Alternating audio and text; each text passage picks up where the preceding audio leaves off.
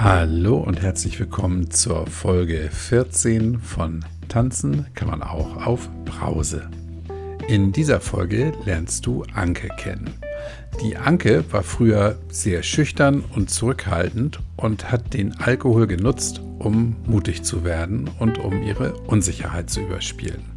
In diesem Gespräch erfährst du, was in den letzten Jahren passiert ist und welches aus heutiger Sicht wirklich traurige Ereignis endgültig dafür gesorgt hat, dass Anke die Finger endgültig vom Alkohol gelassen hat.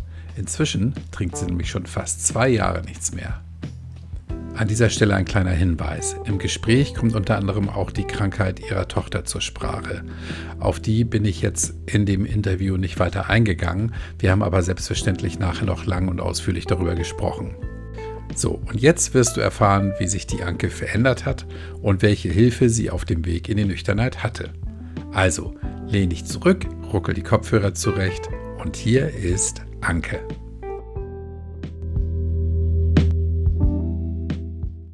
Hallo, liebe Anke, ich grüße dich. Guten Morgen. Ja, guten Morgen, lieber Kai. so, ich verrate jetzt mal, was du hast eben gefragt. Ich soll dir schon mal sagen, welche, welche Frage ich mir überlegt habe, damit du dir schon Antworten zurechtlegen kannst. Das gibt es natürlich nicht. Nein, ein bisschen vorbereitet bin ich ja auch so, aber ja. Das sollst du ja gar nicht sein. Ich versuche es, ich versuche es. Nein, nein, alles gut. Möchtest du ein bisschen was über dich erzählen, kurz? Ja, dafür bin ich ja hier, ne? Ja, ich ähm, bin im April kommenden Jahres dann zwei Jahre nüchtern. Mhm. Also ich habe äh, jetzt schon einige Zeit geschafft und ähm, weiß jetzt gerade nicht, wo ich anfangen soll. Wo, wo, wo fangen wir an? Mein Erzähl doch erstmal vielleicht, wie, wie alt du bist, das, damit, damit die Leute. Ah, ja, ja, natürlich. Ich werde nächste Woche 49. Ah, ja, und, sehr gut. Äh, genau. Das beste Alter. Ich ähm, bin noch verheiratet, bin aber in Trennung und habe eine mhm. 15-jährige Tochter. Ja. Was machst du beruflich? Bist, bist du im Büro oder bist du zu Hause? Ja, ich bin sehr, sehr viel im Homeoffice seit Corona. Ich bin äh, im öffentlichen Dienst. Ich mache Straßenplanung bei der Stadt. Mhm. Erzähl doch mal, wie du, wie du äh, zum Alkohol gekommen bist. Also ich kann mich da nicht dran erinnern. Der Alkohol war eigentlich immer da. Also mhm. klar, in der Pubertät fängt das an. Mhm. Und ähm, das gehörte für mich immer dazu. Mhm. Also seit ich 15 bin, war, gehörte das dazu. Ich kann mich erinnern, dass ich in Freistunden, naja, gut, das war dann schon Oberstufe, aber nachmittags mit einer Freundin auf der Parkbank eine Flasche Sekt getrunken habe, das war schon nichts Unnormales. Das, das Alkohol gehörte sehr früh dazu. Und ähm, mhm. Zu Hause war es auch so, dass meine Eltern auch immer Alkohol getrunken haben. Es waren jetzt keine Alkoholiker, aber Alkohol gehörte immer dazu. Es wurde immer gefeiert am Wochenende. Mhm. Und ähm, ich weiß auch, dass wenn Partys zu Hause waren und ähm, ja, wenn dann die leeren Gläser da rumstanden, dann ist man auch als Kind hin und hat das einfach mal probiert, die kleinen Nüppchen, die da unten im Glas immer noch übrig waren. Ne? Okay. und man spannend und äh, ja. Uh. Hm, was hat dir denn am, am Alkohol anfangs besonders gut gefallen? Ja, das ähm, war ein Lockermacher für mich. Ähm, ich hatte schon das Gefühl, dass ich das brauche, um ähm, ja, in Gesellschaft, auf Partys ähm, lockerer zu sein und habe mich da ähm, vermeintlich besser mitgefühlt. Mhm. Bist du eher ein schüchterner Typ? War ich früher, ja. Mhm. Ja, Ist total. heute ja. nicht mehr? Nein. Okay, ja, cool. das heißt also, du warst, du warst ähm, augenscheinlich schüchtern und hast dich durch den Alkohol locker gemacht. Kann ja, man das so sagen? Mhm. Das kann man so sagen. Und ähm, ich habe äh, mich immer sehr, sehr unsicher gefühlt und ähm, hatte richtig auch soziale Ängste. Also ich weiß noch früher, wenn im Büro große Geburtstagsfeiern waren oder Zusammenkünfte und ähm, habe ich mich immer sehr unwohl gefühlt. Und mhm. habe immer gedacht, äh, ja, wenn du jetzt was gefragt wirst, ne? also, diese einfach so soziale Unsicherheit auch. Mhm. Hast du eine Idee, woher das herkommt? Oder kam?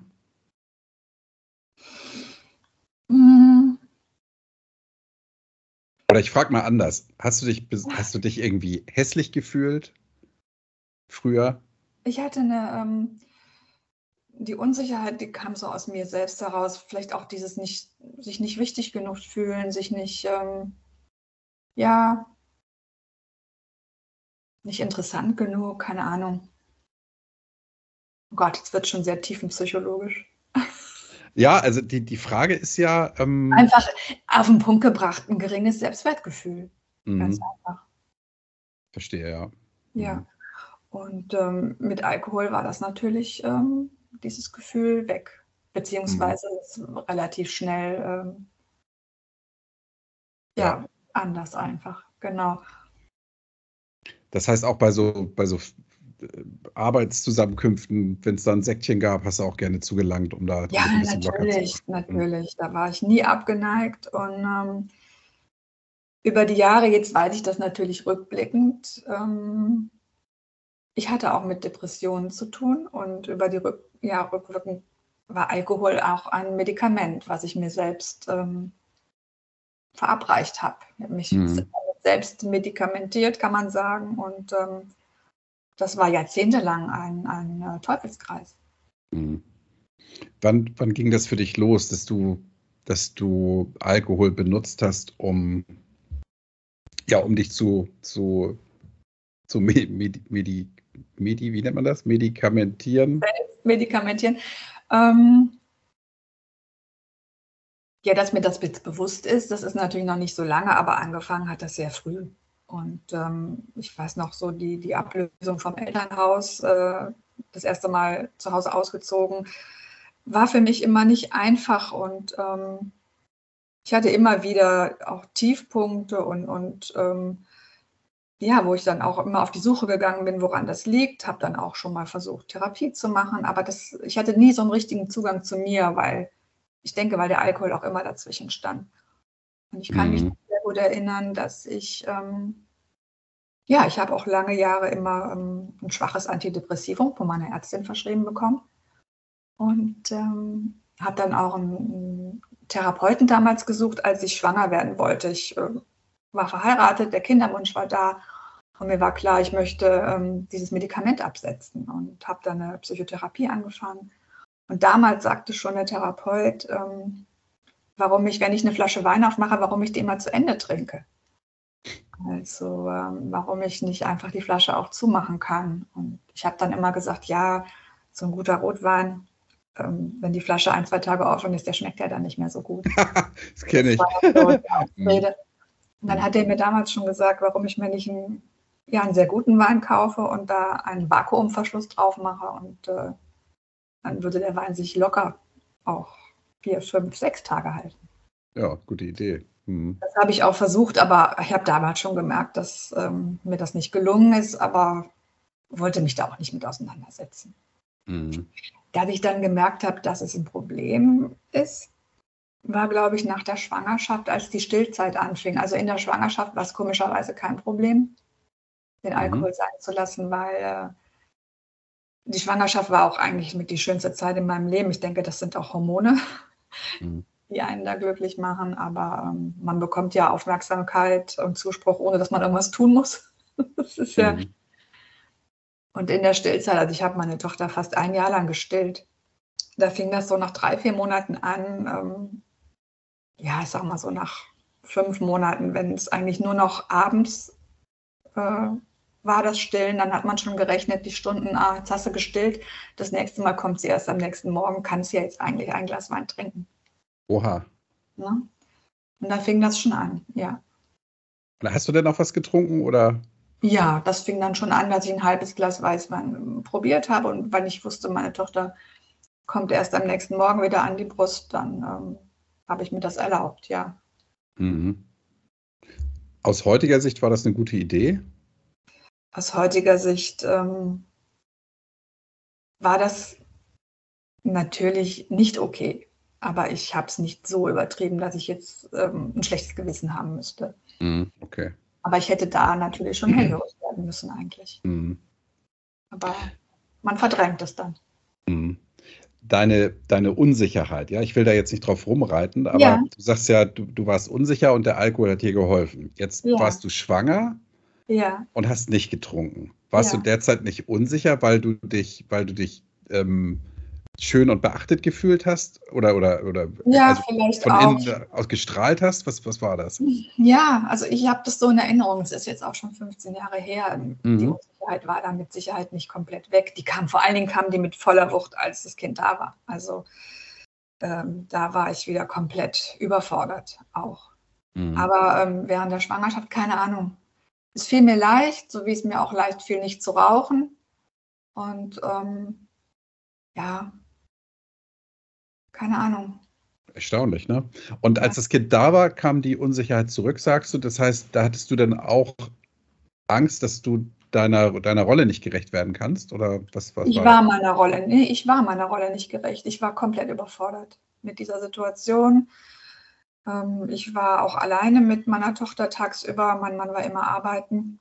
Und ich war auch, ähm, das ist jetzt eine längere Geschichte, mein Mann hat damals im Osten den Bau einer Fabrik geleitet und ich bin, als ich schwanger war, zu ihm in die Dienstwohnung gezogen. Ich war also auch weg, weg von Freunden und Familie.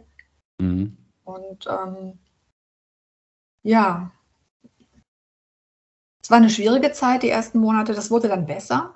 Wir sind dann auch nach zehn Monaten, als meine Tochter zehn Monate alt war, wieder zurückgezogen. Dann hatte ich wieder alle meine Lieben um mich. Und mhm. es wurde auch leichter, aber ähm, ja, der Alkohol ist dann langsam wieder in mein Leben dann auch gekommen. Mhm mit der Unsicherheit zusammen? Ähm, nein, Alkohol gehörte einfach dazu. Es hatte gar nicht mehr so viel mit Unsicherheit da zu tun. Alkohol gehörte dazu. Mhm. Zu guten Essen, ein guter Wein. Also ich habe auch mit meinem Mann sehr viel Wein zusammengetrunken. Das, ähm, ja, das gehörte einfach zum Leben dazu. Mhm. Und ähm, dass es bei mir dann aus dem Ruder gelaufen ist, lag auch zum großen Teil daran, dass ich ähm, in den letzten Jahren meiner Ehe sehr, sehr unglücklich auch war. Mhm. Also hast, ja, okay, hast du also mit dem Alkohol wieder, wieder Gefühle auch betäubt, die unangenehm sind. Ja. Mhm. Okay. Genau. Mhm. Wann ist dir denn, wann ist dir denn so ganz offensichtlich geworden, dass du dass du ein Problem hast, dass Alkohol eben zu einem normalen Leben eigentlich nicht dazugehören sollte. Ja, es gab natürlich so einen Turning Point, sag ich mal. Mhm. gab es auf jeden Fall. Ähm, ich habe so ein, zwei Jahre bevor ich aufgehört habe zu trinken, schon gemerkt, dass ich ein Problem habe, aber war zu schwach, da wirklich was zu tun. Ich habe immer versucht, mal mehrere Tage keinen Alkohol zu trinken, aber ich merkte, dass es immer schwieriger wurde.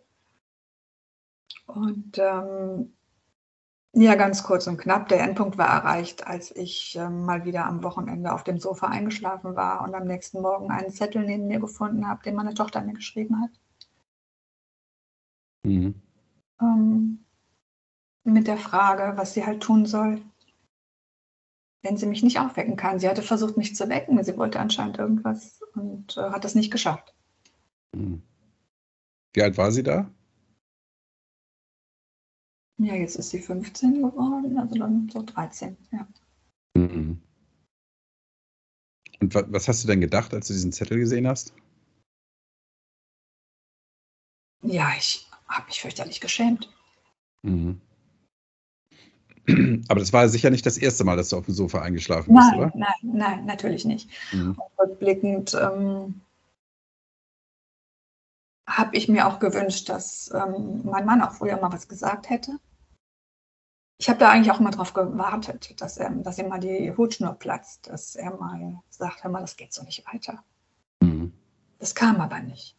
Mhm. Wie war denn das? Also du bist, ähm, wenn du abends getrunken hast, bist du denn so betrunken ins Bett gefallen oder wie, wie kann ich mir das also vorstellen? Ich sag's mal so, ähm, ich habe zum Schluss habe ich ähm, jeden Abend eine Flasche Wein getrunken und habe dann aufgehört, weil ich wusste, ich muss am nächsten Tag arbeiten. Mhm. Aber sobald Wochenende war, ähm, war das für mich äh, der Freifahrtschein. Mhm. Wann hast du da angefangen? Wie viel Uhr? ja, das wurde halt zum Schluss auch immer früher. Ne? Man guckt dann schon nachmittags auf die Uhr ähm, und um fünf, halb sechs war dann so der Zeitpunkt erreicht, wo man denkt, jetzt kann man schon mal ein Glas trinken. Ne? So. Mhm. Ja. Kann man den Abend einläuten, äh, man hat sich das verdient, äh, genau.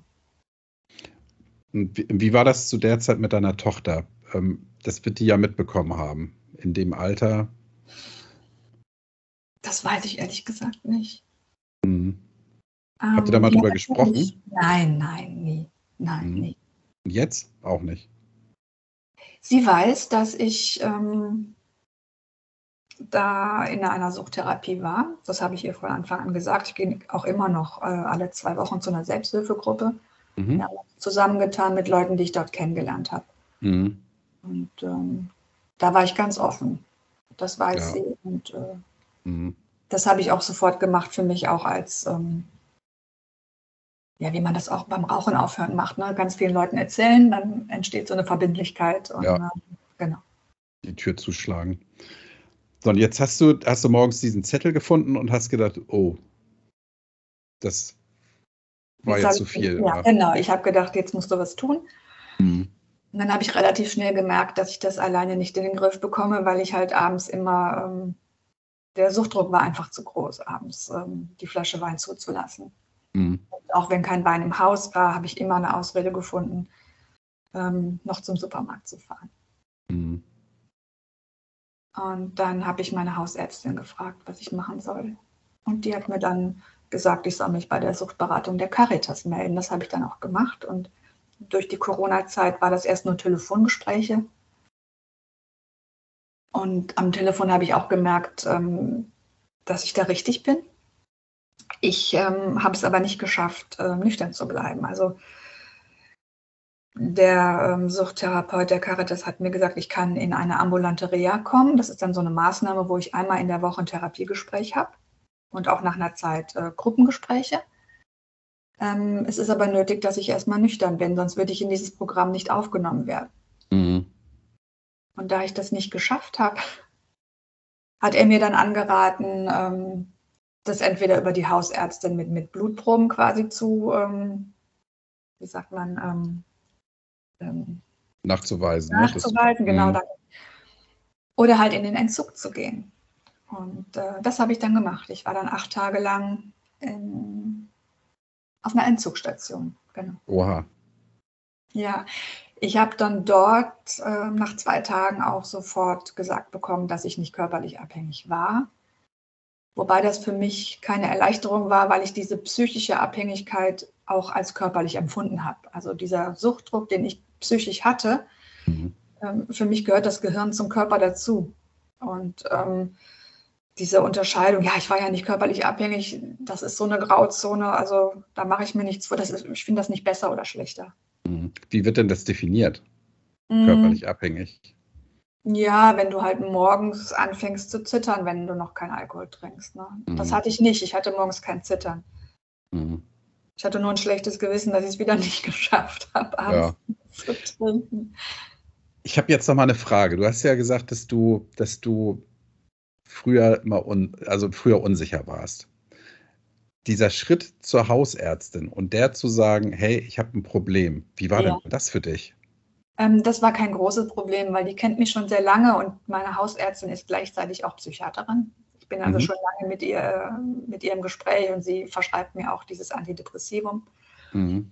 Und sie hat mir all die Jahre immer geraten, mich nicht, ja, das hört sich jetzt blöd an, aber mich nicht so sehr damit zu beschäftigen, woher das alles kommt, meine Depression. Es wäre halt ein physiologischer Prozess im Gehirn.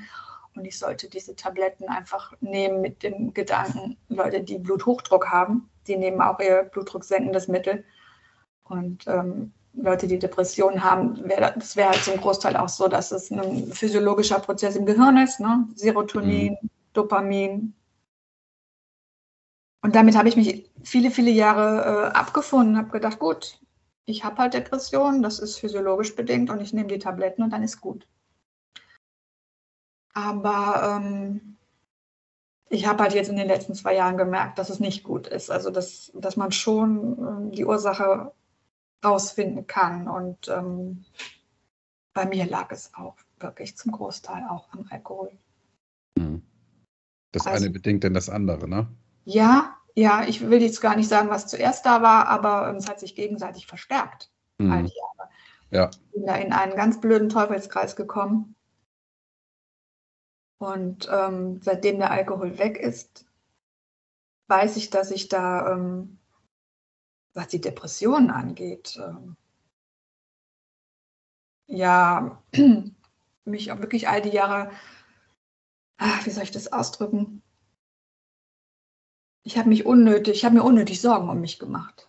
Mhm. Ich habe immer gedacht, mit mir stimmt irgendwas nicht. Und ähm, ja, das sehe ich halt mittlerweile ganz anders. Mhm. Also zwei Anmerkungen dazu. Zum einen ist natürlich dieser Teufelskreis, ja, ich, ja. fühle mich schlecht, deshalb trinke ich.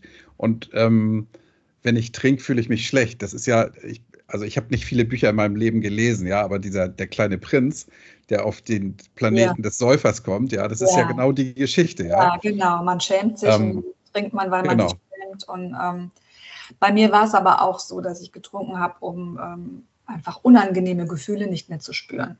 Verstehe ich, aber das, das eine hat ja denn das andere mit sich gebracht. Ne? Also wie du sagst, diese, diese. Depression. Ja. Und was ich, was ich nicht verstehe, hm, ja. Es waren halt, ich habe halt jetzt gemerkt, dass es nicht nur Depressionen waren, sondern auch, ich bin einfach auch im Umgang mit mir selbst ähm, nicht achtsam gewesen. Also äh, mhm. ich habe jetzt gemerkt, seitdem ich den Alkohol weglasse, dass ich sehr wohl in der Lage bin, unangenehme Gefühle auch aushalten zu können. Mhm. Und ähm, ja, aber du wolltest was fragen, Entschuldigung. Genau, ich, ich wollte fragen, äh, deine Ärztin, ja, ich, also in den Gesprächen kriege ich immer wieder mit, dass die Ärzte Dinge tun, die mir als Außenstehender nicht, nicht nachvollziehbar sind. Ja?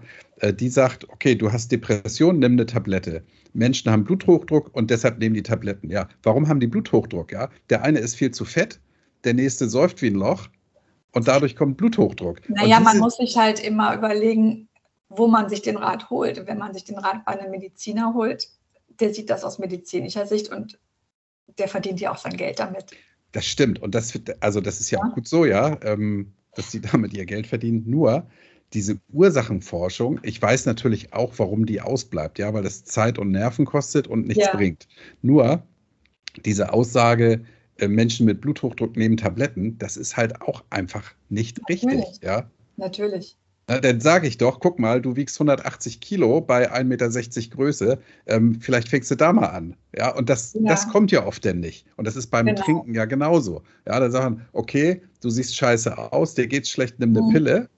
Aber äh, ich muss sie da jetzt auch mal in Schutz nehmen, meine Ärztin, weil ich aus Erfahrung auch weiß, wenn, selbst wenn sie es gesagt hätte, man muss da selber drauf kommen. Selbst wenn ja. ich, ich weiß noch, ich mhm. habe ähm, meinem Mann, was ich wie oft gesagt habe, mal, wenn du so viel Rotwein trinkst und rotes Fleisch isst, ähm, ist nicht gut für den Körper. Und ähm, er hatte Nierensteine zum Schluss. Der muss, man muss da selbst an so einen Schmerz kommen, wo man dann äh, selber was ändern möchte. Man kann mhm. jemandem gute Ratschläge geben, bis zum geht nicht mehr. Das nutzt alles nichts, wenn derjenige selber nicht die Einsicht und, und äh, ja. Ja, verste das verstehe ich. Gleichwohl hast du ja vorhin gesagt, du hättest ja von deinem Mann immer mal ein, ein, ein gewünscht, damals, dass er mal mit ja. der Faust auf den Tisch haut. Ja, ja? das habe ich auch. Damals habe ich mhm. das auch. Aber ich weiß genau, ähm, das hätte mir nicht, eigentlich nicht geholfen. Vielleicht hat er es auch deswegen nicht gemacht. Also, mm, mhm.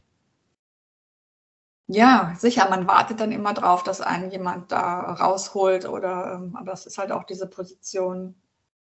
Man muss sich selber in den Arsch treten. Sonst, das, bin, bin ich völlig bei dir, ja. Wenn man das, wenn das nicht von innen kommt, funktioniert das alles nicht. Das ist klar, das ist bei allen Sachen so, ja. Wenn, wenn die Mutter zum Kind sagt, du musst Sport treiben und das Kind hat da keinen Bock drauf, ja, also muss selber drauf kommen. Das, das ist logisch. Ja. Nur dieser Hinweis, also ich verstehe auch, dass du deine Ärztin lange kennst und die magst. Das, das respektiere ich auch. Ähm, aber trotzdem, also finde ich, ja, sollte die Medizin da mal ähm, einfach einen Ticken weiterdenken und auch Denkanstöße geben, vielleicht in die Richtung. Gibt es ja auch. Es gibt ja auch Mediziner, die anders sind. Also ich war jetzt ähm, im September, Oktober war ich für fünf Wochen in der psychosomatischen Klinik und habe da ganz andere ähm, ja, Vorgehensweisen kennengelernt, mhm. ganz andere Ärzte, ganz andere Ansätze und man muss sich halt einfach nur auch äh, anschauen, wo man hingeht und wo man sich Hilfe sucht. Mhm. Und, ähm, Klar, also das sind dann Vollprofis, die nichts anderes machen, ne? Ja, es ist einfach ein anderer Ansatz. Es war eine ähm, anthroposophische, anthroposophische Klinik, die viel auch auf ähm, Naturheilbasis machen und ähm, da muss man sich natürlich auch darauf einlassen. Das bringt ja auch nichts, wenn jemand da jetzt hingeht, der da aber keinen kein Draht zu hat. Mhm. Ähm, also deine, deine Ärztin hat gesagt, ähm, geh zur Caritas. Die Caritas hat gesagt, geh in die, geh, geh in die ja. An Anstalt oder wie? Ja, es ist halt so, dass in dieses Programm leider halt nur Leute aufgenommen werden. Die Plätze sind begrenzt und da werden Leute mhm. aufgenommen, wo auch eine Aussicht auf Erfolg besteht. Verstehe. Und dann warst du acht Tage, acht Tage hast du dich wegsperren lassen oder wie kann man Nein, das? Nein, es war, es war, eine Situation. Ich durfte aber am zweiten Tag spazieren. Ich weiß noch, dass ich damals da äh, im April äh, wunderschönes Wetter hatte und ähm, jeden Tag um den Wassersportsee spaziert bin und habe das als Auszeit wahnsinnig genossen. Mhm. Und ähm, mir hat es auch die Augen geöffnet, weil ich da auch Leute kennengelernt habe, wo ich mir dachte, gut, Anke, dass du jetzt den Absprung schaffst. Mhm. Also die, die waren dann, ich sag mal jetzt, die waren noch kaputter. Waren, die mhm. auch mehrfach schon da waren. Und ich mhm. habe mir immer gesagt, das machst du nur einmal. Ja. Und wie war das denn die ersten Tage, die du denn da nüchtern verbracht hast?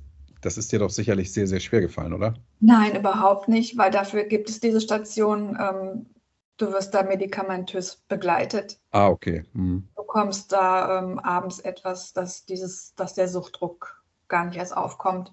Ah. Und das wird dann nach zwei, drei Tagen, bei mir war es nach zwei, drei Tagen, bei manchen anderen dauert es länger, wird dieses Medikament langsam ausgeschlichen.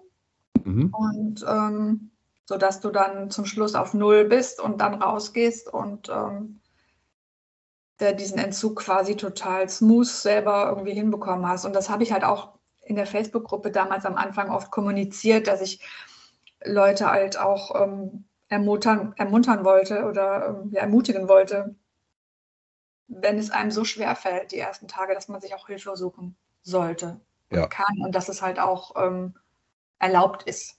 Mhm. Klar. Ich meine, es gibt das Angebot, ja. Hm. Unnötig schwer machen. Also es gibt halt Leute, da ist es nicht so einfach. Die sagen, wenn die sagen, ich höre jetzt auf, das ist schon die Hölle auch äh, die ersten Tage, auch, auch wenn sie nicht körperlich abhängig waren. Hm. Und wie war das denn, als du wieder zu Hause warst? Ja, da fing das Problem eigentlich erst an. ähm, mein Mann hatte halt kein Verständnis für diese Situation. Dass, ähm, der konnte sich da nicht einfühlen, dass ich wirklich ein Alkoholproblem hatte. Der hat einfach sehr wahrscheinlich gedacht, ja, man trinkt halt weniger. Mhm. Und der hat mich da auch nicht unterstützt. Also ähm, der hat halt auch lustig seinen Wein weitergetrunken. Und ähm, ja, der hat sich halt auch in seiner Lebensführung bedroht gefühlt. Ne? Mhm. Ähm, war da nicht ähm, hilfsbereit wenn ich mhm. gesagt habe, kannst du bitte dann auch mal am Wochenende vielleicht mal nüchtern bleiben, mir zuliebe. Mhm. Es ist mir auch schwer gefallen, das einzufordern, weil ich auch ähm, das auch alleine schaffen wollte und äh, mir gesagt habe, der Rest der Welt muss sich jetzt nicht ändern wegen mir, aber von meinem Mann hätte ich mir schon gewünscht. Mhm. Das kam nicht. Das kam nicht, genau. Und mhm. ähm, mit jedem Tag, den ich nüchtern geblieben bin, wurde halt immer mehr deutlich, ähm, was alles nicht stimmt. Ne? Ah, okay. was, was, was, schon vorher nicht stimmte, was ich aber jetzt halt erst gesehen habe. Ähm, weil, du, weil du klar im Kopf warst. Genau, ja. Erstaunlich, ne? Das war ein sehr, sehr harter und sehr harter Prozess, der sehr wehgetan hat, aber ähm, ja, da bin ich auch äh, stolz drauf, dass ich das geschafft habe, die ganze Zeit weiter nüchtern zu bleiben und da durchzugehen und ähm, da bin ich unwahrscheinlich dran gewachsen, ja. Ja, toll. Das heißt, die ist denn, die ist denn, also das eine war ja dieses, nee, ich will mein Leben nicht ändern, ich mache so weiter und dann trink doch einfach nichts. Ist doch, lass es doch, wenn du dich willst, dann. Ähm, und in dem Zusammenhang sind dir dann andere Dinge klar geworden, die, die nicht passten. Ja, Ja, also ich habe mich halt die letzten Jahre in meiner Ehe halt sehr angepasst. Ähm, wir haben nie gestritten. Ähm, aber ich habe halt meine Bedürfnisse auch unterdrückt und, und äh, über diese Unzufriedenheit halt immer abends dann auch getrunken. Und da ich mhm. nicht mehr trinken konnte, musste ich mich mit meiner Unzufriedenheit auseinandersetzen und äh, das habe ich dann auch getan. Und habe dann halt auch ähm, Sachen eingefordert, äh, habe zu mir gestanden und habe äh, das auch kommuniziert. Und ähm, da war es aber, glaube ich, schon zu spät. Das, da war halt kein Entgegenkommen mehr. Ähm, und da wurde halt auch sehr deutlich, wie sehr wir uns in den Jahren auseinander dividiert haben, auseinander mhm. gelebt und in verschiedene Richtungen entwickelt haben. Genau. Mhm. Ja, wenn man denn so lange zusammen ist und, und das Leben so führt, wie man es führt, und dann kommt ein, kommt, kommt die Frau und sagt, jetzt müssen wir hier mal ein paar Dinge ändern, dass das ja, mm, ja so habe ich das gar nicht gesagt. Ich war einfach ein, ich war ein anderer Mensch. Ich habe nicht mehr abends auf dem Sofa gesessen und habe mich selbst bemitleidet. Mhm. Ja, wow. Und was hast du denn gemacht eigentlich? Ähm, ich bin einfach viel aktiver geworden und ich wollte auch am Wochenende dann auch was unternehmen. Also nicht mehr bis mittags im Bett liegen, sondern halt, ich war immer früh wach und, und äh, bin gern raus, bin gern, ich habe das Wandern für mich entdeckt. Mhm. Und, ähm, mit meinem Mann habe ich äh, früher Golf zusammengespielt. Ähm, und da hatte ich gar nicht mehr so das Verlangen zu, ähm, ich merkte halt, dass auch äh, einfach Zeit mit ihm zu verbringen, wurde immer schwieriger.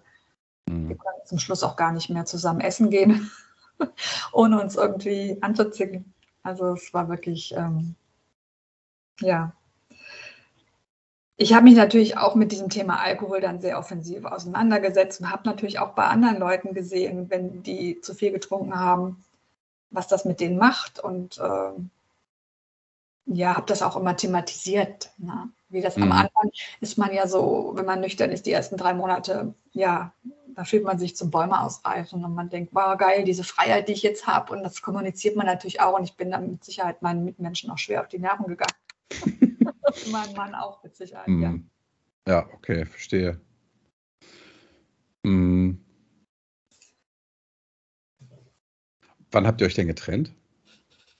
Ähm, dieses Jahr im April, Mai.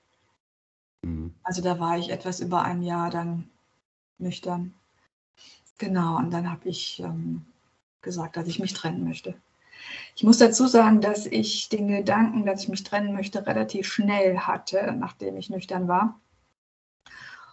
Und ähm, diesen Schritt dann zu gehen, das habe ich auch nur geschafft, weil ich äh, in dieser Suchttherapie ja therapeutische Begleitung hatte und mhm. wir da jede Woche aufs Neue wieder darüber gesprochen haben und ähm, ich gemerkt habe, ähm, ich bin da nicht glücklich, ich werde da auch nicht glücklich und ich muss aktiv darauf was dran ändern.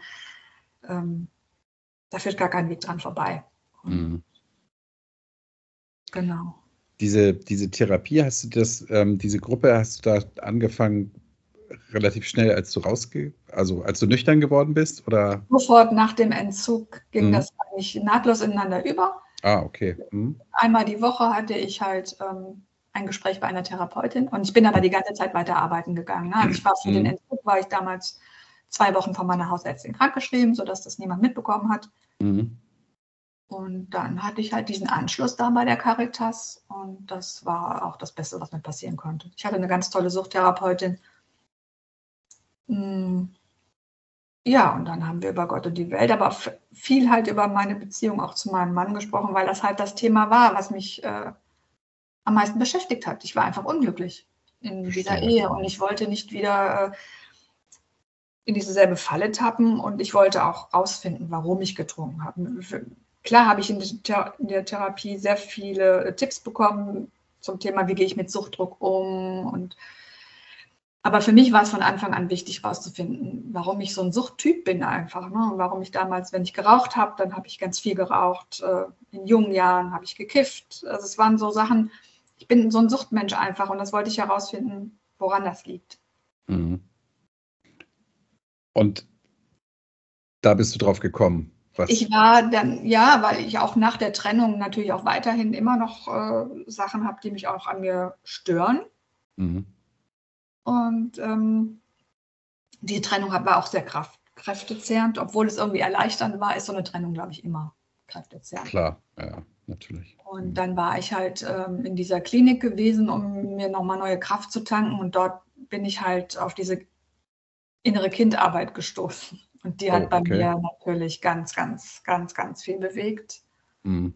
Und ähm, ja, da bin ich sehr dankbar drüber. Und ähm, ja, weil ja, ich vorher immer noch so Momente hatte, wo ich merkte, ah, das sind unangenehme Gefühle. Und dann war auch Suchtdruck da und dann wollte ich auch einfach rausfinden, womit das zusammenhängt. Ja, toll, dass du, ähm, dass du nicht sagst, okay, das Trinken, mit dem Trinken ist es, wird alles gut, sondern du Nein. für dich festgestellt hast, da, da steckt irgendwie was anderes hinter, ne? Ja, natürlich. Ähm, mhm. Meine Tochter ist zum Beispiel auch ähm, letztes Jahr sehr schwer erkrankt an Lupus. Das ist eine Autoimmunerkrankung. Und das war auch so ein Moment, wo ich gemerkt habe, ich hätte mich am liebsten zu Hause mit einer Flasche Wein hingesetzt. Und dann habe ich halt hingeschaut, was ist das? Warum, warum hast du jetzt das Bedürfnis nach einer Flasche Wein? Was genau geht da in dir vor? Mhm. Dieses Gefühl der Hilflosigkeit oder Traurigkeit, was löst das in einem aus? Und ähm, das war mir schon wichtig, das rauszufinden, warum es Leute gibt, die da stark sind und die in solchen Situationen nicht an Alkohol denken. Und was ist das bei mir? Warum beschäftige ich mich dann in dem Moment so sehr mit dem Gedanken, meine Gefühle zu betäuben? Und das äh, war für mich total wichtig, mich damit auseinanderzusetzen. Ja, toll. Gibt es denn, gibt es heute jetzt nach, nach ein, dreiviertel Jahren immer noch die Situation, dass du, dass du das, dass du Suchtdruck hast, möchte ich mal sagen? Nein, richtigen Suchtdruck Gott sei Dank nicht. Es gibt Momente, so Flashbacks, wo ich merke, ah, das sind Situationen, da hättest du dir früher was gegönnt oder da mhm. hättest du früher getrunken. Aber das sind ganz kurze Momente. Mhm. Richtigen Suchtdruck habe ich lange nicht mehr verspürt, zum Glück. Weil ich, wie gesagt, auch in der Therapie dann auch gelernt habe, in diesen Momenten ganz bei mir zu bleiben und dahin zu gucken, ähm, und diese Gefühle einfach ähm, zuzulassen. Und jedes Mal, wenn ich diese Suchtdruckgefühle dann auch zugelassen habe, habe ich gemerkt, das ist wie so eine Übung, als ob es nach jeder Übung einfacher und besser wird und die ähm, Gefühle auch jedes Mal schneller wieder weggehen. Ah, mh. tolle Erkenntnis, oder?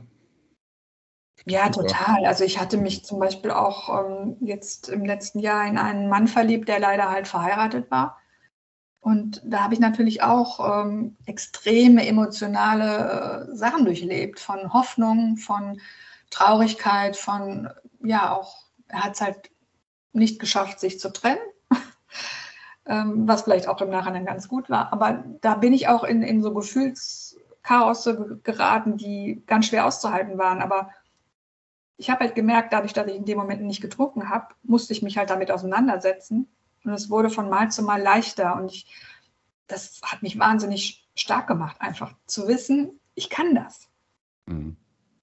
Ich kann Situationen aushalten ohne Alkohol, viel besser aushalten. Und ähm, das ist einfach ein wahnsinnig tolles Gefühl und das hat mich wahnsinnig gestärkt. Ich wollte gerade sagen, das scheint dich ja auch selbstbewusst ja. oder selbstbewusster gemacht zu haben. Ja, total. Ich vertraue mir jetzt selber viel mehr. Ich, ich traue mir selbst viel mehr zu, weil, ähm, ja, weil ganz ehrlich, was ich geschafft habe, das ist schon, da bin ich schon stolz auf mich. Und, das kannst du auch sein, ja. ja. Wahnsinn. Ja, aber das ist ja, ähm, eingangs hast du ja gesagt, du warst damals verunsichert, eher so ein, vielleicht übersetze ich das jetzt falsch, aber ich sag mal so ein graues Mäuschen, ja. Ähm, unsicher und, und ängstlich. Und das, das bist du jetzt gar nicht mehr anscheinend. Ich glaube, ich hatte wirklich ein falsches Selbstbild. Mhm. Also mir haben auch schon Leute gesagt, Anke, ich wünsche, du könntest dich mit meinen Augen sehen oder mit unseren Augen. Und das, ähm, das konnte ich früher nicht. Mhm. Und das hat halt auch äh, natürlich Gründe in der Kindheit. Und das ist halt etwas, wo ich jetzt, was ich jetzt so aufarbeite. Und ähm, ich mache niemanden dafür verantwortlich, wie ich bin, sondern ich, ich gucke einfach nur hin und ähm, ja, was wollte ich sagen? Jetzt habe ich den Faden verloren. Ähm, ja, halt auch niemanden dafür verantwortlich machen, wie ich mich mhm. fühle. Das ist halt ja. auch total wichtig, genau. Mhm. Und dabei geholfen, dieses aufzuarbeiten, hat eben die Therapie, ne? Ist das, das richtig, oder? Die Therapie, ja. Mhm. Da wirst du alleine nicht drauf gekommen, oder? Mhm. Also die Therapie, die Suchttherapie hat mir natürlich erstmal so den Grundstock gelegt. Mhm. Aber für mich war es schon der Durchbruch ähm, in dieser psychosomatischen Klinik, ähm, immer wieder, immer wieder darauf gestoßen zu werden, dass mein Verhalten, wenn ich mich zurückgesetzt fühle, wenn ich mich verletzt fühle, ganz viel damit zu tun hat mit meinem inneren Kind. Mit, mhm. mit ähm, das ist kein, das, so habe ich das auch immer empfunden, dass das Verhalten, was ich an den Tag gelegt habe, kein erwachsenes Verhalten war, sondern das war ein kindliches Verhalten. Und das habe ich an mir selber nicht gemocht. Mhm. Und ähm, das zu unterscheiden, jetzt oder zu merken, das ist, das ist ein Kindanteil in mir, der da jetzt äh, quasi so die Macht übernehmen will das einfach zu merken und dann aktiv dagegen zu arbeiten, zu sagen, nein, ich bin erwachsen und ich kann ähm, meinem Kind da quasi zur Seite stehen und es an die Hand nehmen und mhm. ähm, auf eine erwachsene Art und Weise damit umgehen. Und ähm, diese Sicht auf diese Dinge hatte ich vorher nicht. Toll. Was eine Verwandlung. Also. Und ähm, ja, was auch manchmal sehr schwierig ist, dadurch, ich will jetzt nicht sagen, ich habe da die Erleuchtung, aber ich sehe das leider bei ganz vielen Leuten, mit teilweise engste Freundinnen, mit denen ich mich unterhalte. Und wenn ich dann, ähm, ich merke dann manchmal, wenn aus denen das innere Kind spricht oder die sich verhalten aufgrund deren innerer Kinder. Okay. Das finde ich sehr, es ist sehr spannend, aber teilweise belastet es mich auch, weil ich äh, dann denke, ich will das jetzt gar nicht so genau alles wissen, weil man, ähm, ja, also ich weiß nicht, wie ich das erklären soll, aber ähm, es fällt mir dann auch schwer, die Leute nicht darauf hinzuweisen. Also ich mhm. will ja auch keiner hören. Vielleicht nicht, ne? Weiß nee. ich nicht. Mhm. Ja, also es gibt wenig Leute, die sich damit auseinandersetzen, auch äh, gar nicht auseinandersetzen müssen, zum Glück. Mhm. Ja. Es gibt Leute, die sind glücklich, so wie sie sind. Und das ja. ist auch total schön und total gut. Ne? Mhm. Aber ich habe halt auch äh, Bekannte, die mit ihrem Leben hadern, die das aber auch gar nicht ähm, umgesetzt bekommen, weil sie nicht bei sich gucken, sondern halt immer die Umstände, das Außen, mhm. der Job, genau. die Partnerschaft. Ja, ja. und da mhm. fällt es mir manchmal schwer, mir ich muss mir dann schon manchmal auf die Zunge beißen. Aber. Ähm, naja, die Reise, die du gegangen bist, war ja jetzt auch eine lange und, und steinige, ne, möchte ich mal sagen. Ja. Also der, der Weg war jetzt schon, war jetzt schon schwer und ähm, klar, den, den wollen viele nicht gehen oder sehen, ja. auch, sehen auch gar nicht, in welche Richtung das gehen kann, ja. Ja.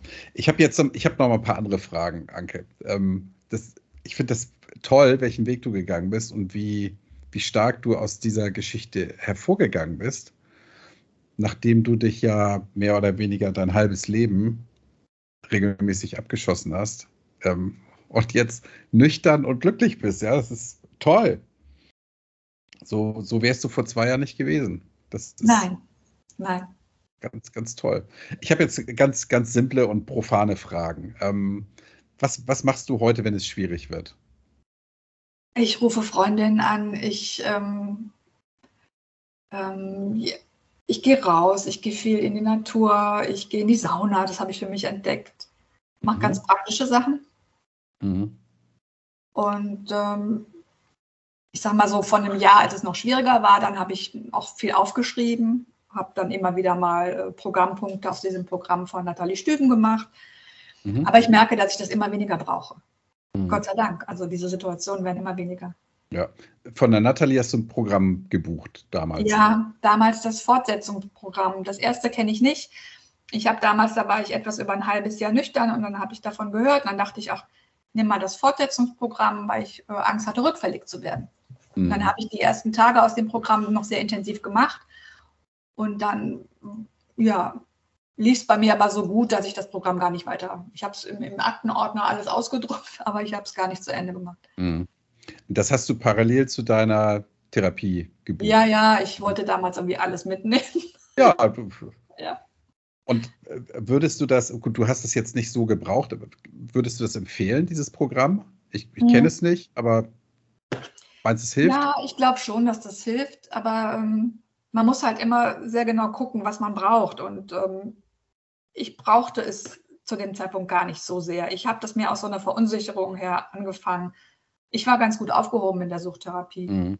Und ähm, aber es gibt halt auch Leute, die vielleicht diesen Schritt gar nicht so gehen wollen zum Hausarzt und das vielleicht erstmal so ein bisschen heimlich für sich ausprobieren. Und für die ist es auf jeden Fall was, mhm.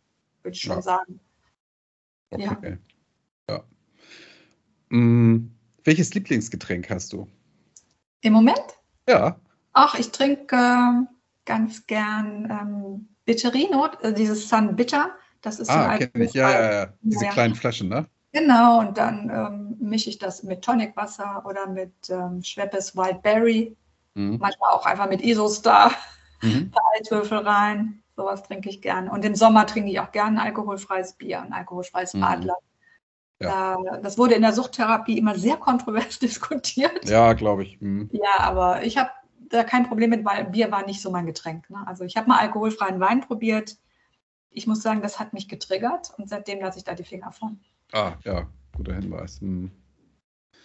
Hm. Wie gehst du denn jetzt mit dem Thema um im, im, Bekanntenkreis, bei der Arbeit? Wissen die Leute, dass du, dass du zu viel getrunken hast und dass du jetzt nichts mehr trinkst? Ja, Mhm. Das kommuniziere ich ganz offen. Ähm, auf der Arbeit ähm, bin ich jetzt nicht hingegangen und habe das so gesagt, hier, ich war im Entzug und bla bla bla. Aber ich, es gibt ein, zwei Kollegen, da habe ich das gesagt, dass ich keinen Alkohol mehr trinke. Mhm. Da hat jetzt auch so kon konkret niemand nachgefragt. Ich merke aber, dass ich immer weniger da ein Problem hätte, das auch offen zu sagen. Also, mhm. Ja. Ja, Klasse. Weil ich finde, es ist keine Charakterschwäche, es ist eine Krankheit. Da rutschten viele Leute rein, ohne es zu wissen, ohne es zu merken. Und ähm, ja, es ist meine Einstellung einfach mittlerweile, dass man sich da nicht für schämen muss. Und wenn jemand da meint, dann über mich schlecht zu denken, dann kann und muss ich auf den auch verzichten. Ja, den hätte er es vielleicht vorher auch schon getan, ne? Von daher. Ja. Kannst du es nicht allen recht machen ja, es ist halt auch so ein, so ein ähm, ja, ich sag mal, so, so ein dörfliches Denken, wo Leute sehr schnell abgestempelt werden. Ähm, ja, das ist mir dann sowieso auch egal. Also. Ja, klar. Und oft sind es halt leider auch Leute, ähm, die selber ein Problem haben, sich damit aber gar nicht auseinandersetzen würden. Ne? Mhm. Ja, das Thema habe ich hier auch immer wieder in den Gesprächen, dass, genau, wenn man von sich selber erzählt und sagt, ich trinke nichts mehr, dass dann bei den anderen eher so Alarmglocken angehen und sagen, huch, ja. Ähm, vielleicht habe ich ja auch ein Problem, aber das will ich jetzt gar nicht hören, ja, und ja. deshalb finde ich das ja. sowieso doof. Ich habe aber auch genau die andere Erfahrung auch gemacht. Ja, sehr gut. Dass Freundinnen dann auch schon mal gesagt haben, oh Anke, das finde ich super. Und eine hatte die Tränen in den Augen und sagte, hör mal, ich darf es dir gar nicht sagen, aber ich habe gestern Abend einen Jägermeister getrunken, weil kein Wein mehr im Haus war. Mhm. Einfach äh, Mutti von zwei Kindern, ne, die einfach abends auch durch sind, die einfach mal zur Entspannung das dann auch von brauchen und sich da bisher auch gar keine Gedanken drüber gemacht haben, dass das mhm. vielleicht nicht der beste Weg ist. Aber Alkohol ist nun mal in unserer Gesellschaft mhm. so auch definiert. Ne? Und ja. Das werde ich nicht ändern und du auch nicht. Und, äh, aber ich merke, dass, ähm, wenn ich da offen mit umgehe, dass es auch Leute in meinem Bekanntenkreis auch zum Nachdenken anregt. Und das finde ich auch ganz schön. Du, und wenn du es schaffst, deiner Freundin da den Weg zu weisen, ja, dass sie kein Jägermeister mehr abends trinkt, sondern ähm, irgendwas Alkoholfreies, dann ist doch schon, ist doch schon viel getan. Und mit meinem Podcast will ich ja das Gleiche erreichen. Ja, ich will nicht die Welt verändern, aber ich sage immer, wenn ich einen einzigen Menschen davon abhalte, Alkohol zu trinken, ja, dann habe ich meine Mission erfüllt.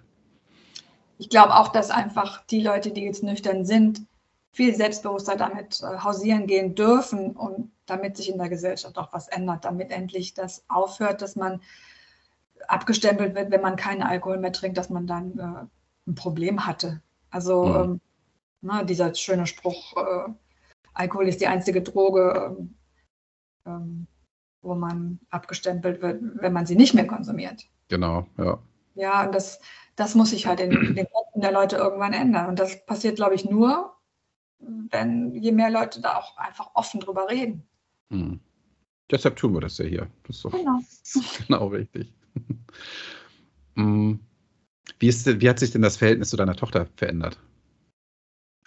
Ja, einerseits ähm, kann ich natürlich jetzt besser und klarer mit, mit ihr umgehen, bin nicht mehr so ungeduldig. Mhm. ähm, andererseits ist sie jetzt voll in der Pubertät und es äh, ist sehr, sehr schwer für mich im Moment, Dinge nicht persönlich zu nehmen. Mhm. Ähm, vor allen Dingen, ja, sie wohnt ja bei mir und äh, mein Mann holt sie am Wochenende schon mal ab und unternimmt auch was mit ihr und dann ist sie halt komplett ausgewechselt. Ne? Mhm. Also fröhlich und plappert und erzählt dem Papa alles ihr, ihre ganzen Erlebnisse der Woche und bei mir ist es ein ganz anderes Verhalten. Aber das ist, glaube ich, mein Los einfach als Mutter jetzt, wo ich halt durch muss. Ja. Da muss, muss ich auch noch durch eines Tages. Meine Tochter ist jetzt, wird jetzt 13 nächste Woche. Und ähm, ja, ich, also es schimmert immer schon mal durch, was da so auf mich zukommt. Und ich bin aber fest davon überzeugt, das ertrage ich alles nüchtern besser als mit, äh, mit Das auf jeden Fall. Mhm. Das auf jeden Fall, ja, ja. Mhm. Genau. Welche, ja, ja Schnauf, Schnauf, ne? Mm. welche, welche Botschaft hast du? Was würdest, würdest du, was möchtest du den Hörern mit auf den Weg geben? Mm. Ja, dass man einfach an sich glaubt und dass man geduldiger mit sich selbst sein sollte, wenn man sich was vornimmt. Das habe ich ähm, festgestellt bei mir. Ich war viel zu ungeduldig am Anfang und vieles kommt einfach, wenn man es mal zulässt. Und ja, für mich ist einfach ein neues Leben entstanden ohne Alkohol. Und ich habe überhaupt nicht mehr das Gefühl, dass ich auf irgendwas verzichte. Hm. Das ähm, hatte ich am Anfang noch. Ich war oft melancholisch und habe gedacht, ach, ich wünschte, ich könnte einfach mal ein Glas Wein genießen. Mhm. So wie das viele können. Aber ähm, das hat sich zum Glück auch gewandelt. Mhm. Und mit der Zeit verändert sich das. Und ich möchte den Leuten auch mitgeben, die ganz am Anfang stehen, dass sie da ja geduldiger sind und ähm, nicht zu viel erwarten am Anfang. Mhm. Dass vieles auch Zeit braucht. Man, man ist 10, 15, 20 Jahre lang vielleicht äh, mit dem Alkohol befreundet gewesen. Das kann sich dann nicht in einem halben Jahr ändern, alles. Und mhm. ähm, ja,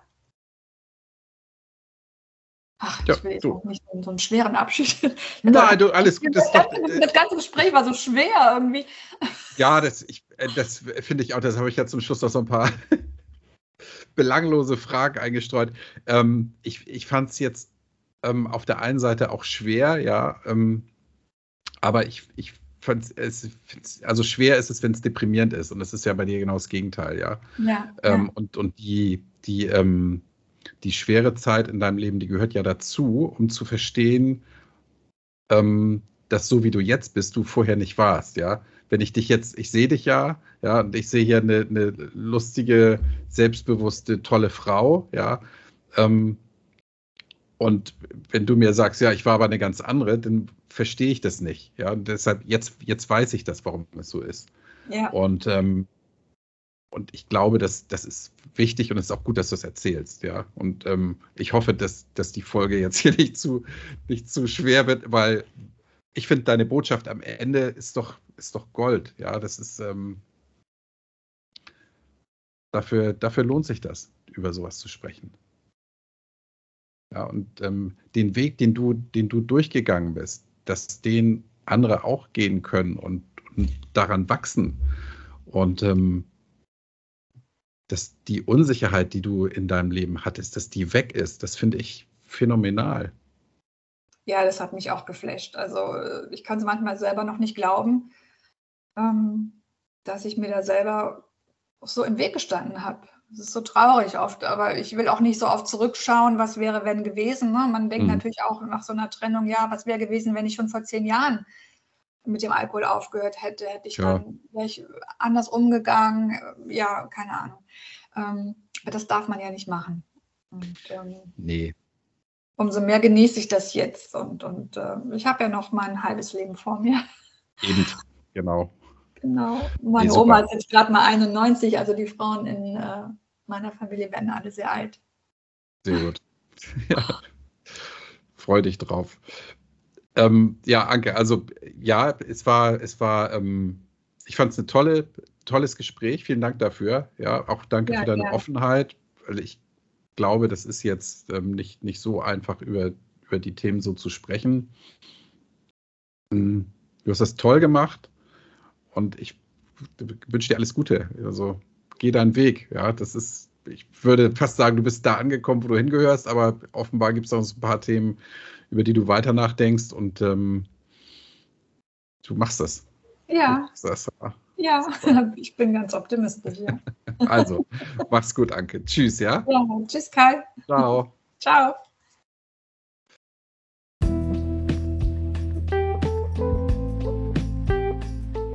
Und jetzt hast du auch die liebe Anke kennengelernt.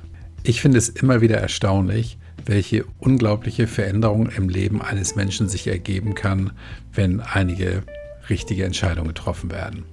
Wenn du deine Geschichte mit uns teilen möchtest, dann schreib mir gerne eine Mail.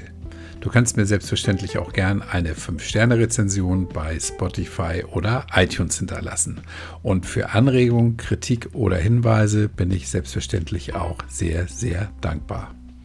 Und das war's für heute. Freue dich auf die nächste Folge und denk immer dran, tanzen kann man auch auf Brause.